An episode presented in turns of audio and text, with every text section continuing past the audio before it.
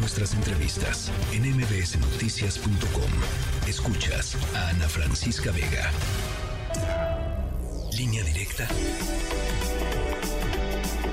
con Ezra Shabot. Ya no hay que hablar de eso porque si no hasta censuran, ya hasta, ¿cómo se llama la plataforma? YouTube me cepilló. Tengo información de que es que a lo mejor no lo saben los, los dueños de YouTube, pero aprovecho para que este, pedirles que investiguen, porque parece que la empresa aquí, como sucedía con Twitter, este, estaba tomada por conservadores vinculados a, a un partido conservador.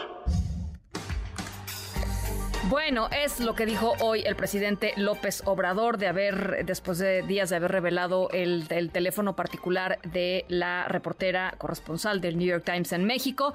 Eh, Esra Chabot, tú pones en la mesa, dices eh, censura de YouTube o simple y sencillamente abuso de poder presidencial. Me da mucho gusto saludarte como siempre. Hola, ¿qué tal, Francisca? Buenas tardes. Ahora sí que me rindo porque pues la verdad es que los argumentos del presidente parecerían estar pues, establecidos como para suponer que, las reglas, ya no digamos la censura, las reglas de los eh, medios o esto que llamamos redes sociales, pues tienen que de alguna manera que ajustarse a, cierta normatividad, primero que nada, ¿no?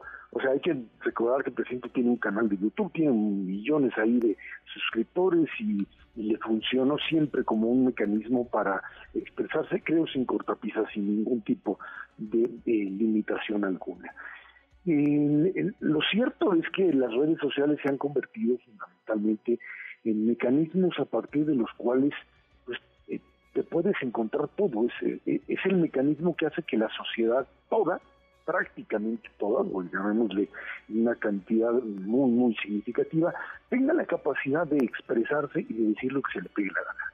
Desde difamar, desde insultar, desde pues eh, meterse en la vida privada de, la gente, algo que alguien tendría que regular o tendría que haber mecanismos. Ya en el Congreso norteamericano, eh, a Mark Zuckerberg ya lo regañaron 20 mil veces finalmente por, por, por los temas de, de Meta o de Facebook en su momento.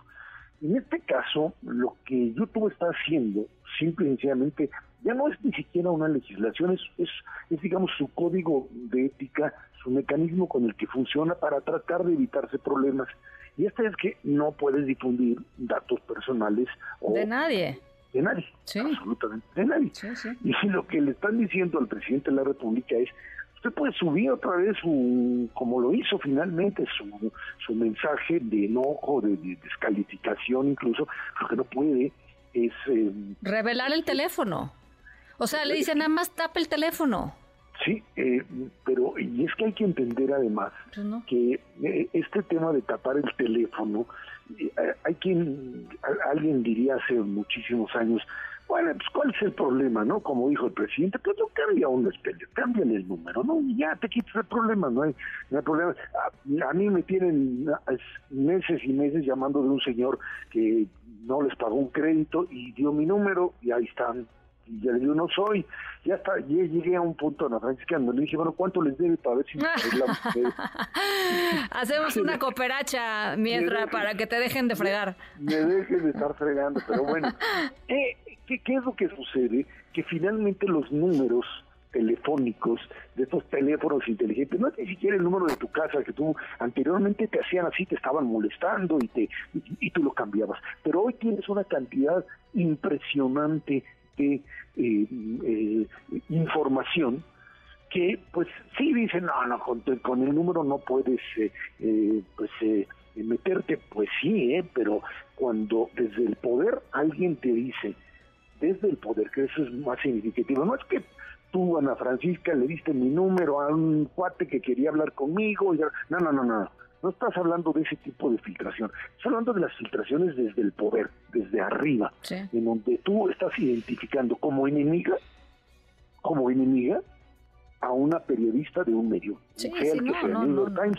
o el- el- el- la prensa de la esquina o lo que tú quieras. Además dice el presidente para excusarse y lo hizo hoy, diciendo que el teléfono de esta reportera pues es oficial porque pues es de su trabajo y es oficial. Pues no, caray. O sea, A ver, no, no, no, no, a ver, no, oficial es que, que, que lo que hubiese puesto allí para comunicarse fuera el número del New York Times. Bueno, pues sí, eso, te, puedes- te metes otra vez en internet y tienes el, el número del teléfono del New York Times. Este era el número de ella, en donde pues la, la, la, la lógica periodística era la de como siempre sucede, por lo menos en Estados Unidos, Sí, sí, es sí. tú metes a alguien o denuncias a alguien y le tienes que dar el derecho de réplica previo. Oye, pero te voy a decir algo, Ezra. Eh, A diferencia de lo que había estado pasando durante todo el sexenio del presidente López Obrador, y no sé si coincides conmigo, esto, esto que hizo eh, eh, de, de la semana pasada y que hizo hoy otra vez, sí me parece que marca un antes y un después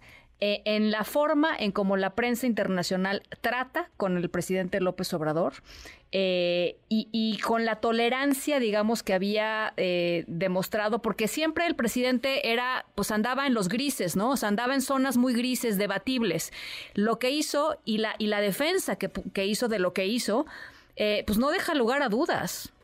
Es que Ezra. hay que recordar que el presidente había mm, pues, lanzado sus sus dardos aquí e incluso violando también aquí la privacidad de periodistas locales, no no digamos los nombres, pero los conocemos, de periodistas a los cuales los convirtió en enemigos públicos y que e incluso difundió datos fiscales, ¿sí? De que si cuánto ganaba, que si tenía una Sí, propiedad sí, en Miami, etcétera, sí. etcétera. Sí, sí, sí. Ok, eso, eso ya era otra vez el poder, el abuso del poder de alguien que pues, desde arriba tiene la capacidad de hacerlo. Cuando alguien así suelta un teléfono de esta de, de- de- de este nivel, bueno, pues simple y sencillamente lo que está haciendo es declararle la guerra.